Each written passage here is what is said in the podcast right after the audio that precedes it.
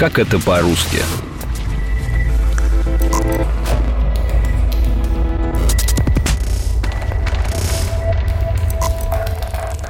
То есть мы пытаемся взломать пароль. Может, ответ в самом вопросе. И это связано с багом, а баг это жук. Эврика. Жук это та же муха. Фильм «Муха». Чети Киноман. Голдблум. Голдблум! Почему никто не записывает за нами? Вы все пишете эту тарабарщину. Может, это поможет, а может, то. Но даю гарантию. То, что мы говорим, поможет. Парни, но мы ищем баг, а не пароль. Это разные вещи. Недавно я искала подарок другу-программисту. У него не было списка конкретных желаний, и я решила подарить толстовку с тематической надписью. Больше всего мне понравилась не баг, а фича. Тогда я подумала, а какие еще бывают слова и выражения айтишников? Всегда ли они просто калька с английских слов? И что значит не баг, а фича? Комплимент или какое-то специфичное ругательство? Привет! Вы слушаете подкаст «Как это по-русски». Меня зовут Ира Любина, и сегодня я расскажу вам про выражения и слова, которые используют между собой айтишники. В основном эти слова – англицизмы, то есть английские слова, которые мы в речи используем как русские. Вот как это объяснил мой друг-айтишник Платон Громов, которому я и искала подарок. Я думаю, что по большей части, конечно, больше всего используется англицизмов из-за того, что почти вся техническая документация, она написана на английском. И, соответственно, большинство терминов, которые мы используем, в том или ином виде используются как раз в этой технической документации. И они просто сокращаются и после этого используются на какой-то русский манер. Англицизмы упомянула и моя младшая сестра, дата-инженер в компании «Марс». Я бы сказала, что русские слова, наверное, не использует никто из айтишников. Скорее всего, да, это будут какие-то англицизмы. Вот, то есть баг и фича — это стандартные слова, которые используют все. То есть никто не говорит, у меня ошибка в коде или нужно новую функцию сделать. Ну, так могут сказать, но это если айтишники говорят между друг другом, они используют слова баг и фича. Потом, соответственно, к багам добавляется дебаг, то есть, э, соответственно, устранение ошибок в коде. Слово «баг» обычно используется для обозначения ошибки или неисправности. Это может быть что-то, что вызывает сбой или неправильное поведение программы. В английском языке «баг» означает «жук». Инженеры начали называть ошибки в работе электроники багами еще в середине 20 века. Но в обиход айтишников это слово вошло благодаря забавной истории. Ученая Грейс Хоппер нашла в закоротивших контактах бабочку и записала в журнале «Первый случай, когда был найден настоящий баг». А слово «фича» от английского «feature» означает функцию или особенность, то, чем можно пользоваться для выполнения задачи. Выражение «не баг, а фича» на толстовке моего друга Платона значит, что то, что кажется ошибкой или недоработкой в программе, на самом деле может быть специальной функцией, которую разработчики включили намеренно. То, что улучшает программу или добавляет новые возможности. Если перенести это выражение из области IT, получится что-то вроде не ошибка, а уникальная особенность.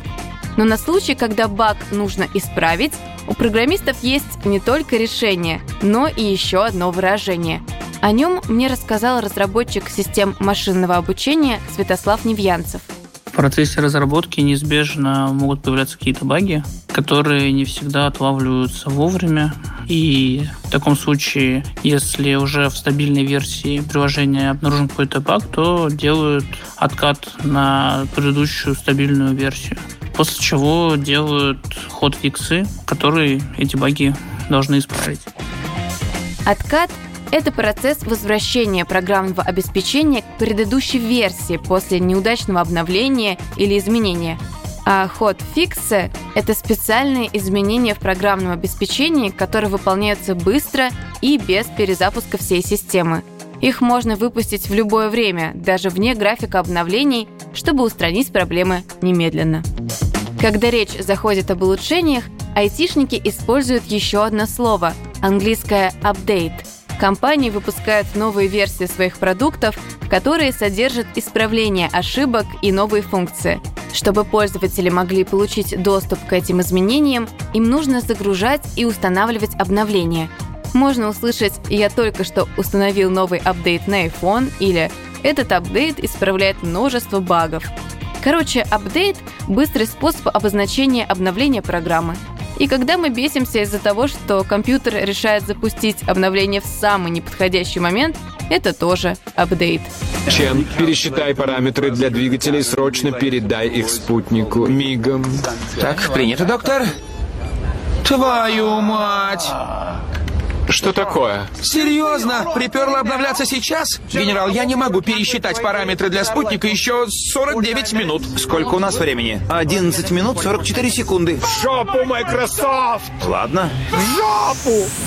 Вообще, использование разных терминов, слов и сленговых выражений часто зависит от сферы, в которой работает специалист. Если он занимается сферой разработки мобильных приложений, то там своя терминология. Если это какая-то фронтенд разработка, например, то там может быть другая, другие какие-то свои фразы, слова. Дальше все зависит еще от, наверное, того, чем именно занимается разработчик. То есть, например, если это операционная поддержка, как э, то, чем как раз занимается часть моей команды по работе, то слова, например, как тикет, очень популярные, потому что это да, запрос в поддержку, а, соответственно, когда бизнес с нами взаимодействует, им нужна поддержка, собственно, приложений, которую мы им оказываем. Тикет – это специальный запрос, который создается в системе управления задачами для того, чтобы решить какую-то проблему. Каждый тикет имеет уникальный номер и детальное описание задачи, которую нужно решить. Есть отдельная система контроля версий, приложения, кода, всего что угодно. Git — это ну, тоже слово, которое используют очень часто. Вот, и с этим словом много слов еще связано, как commit, push. Это операции различные, которые выполняются с гитом, да, то есть с разными данными. Я отправил свои изменения в гид. Ты можешь их проверить? Мы должны сделать новую ветку в гите для этой функции. Кто удалил этот файл из гита? Скорее всего, такие фразы можно услышать на рабочем месте в отделе разработки. С помощью гита айтишники отслеживают изменения в коде программы. Это помогает им работать эффективнее.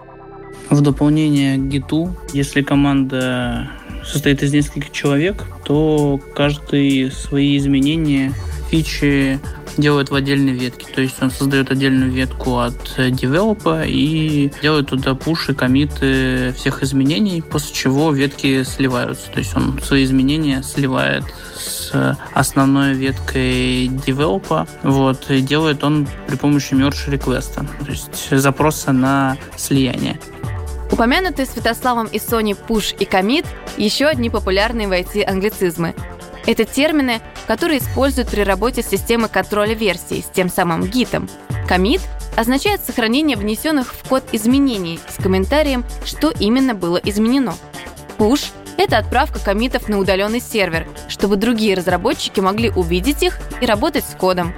Обычно айтишники используют эти термины, когда работают в команде и совместно разрабатывают один проект. Да, понимаю, от такого количества англицизмов в сочетании с техническими терминами можно сойти с ума. Из англицизмов, конечно же, очень много глаголов, таких как, например, запушить, закоммитить, мержить, фиксить, бэкапить, дропнуть, делитнуть, ребутнуть, чекать, юзать и прочее.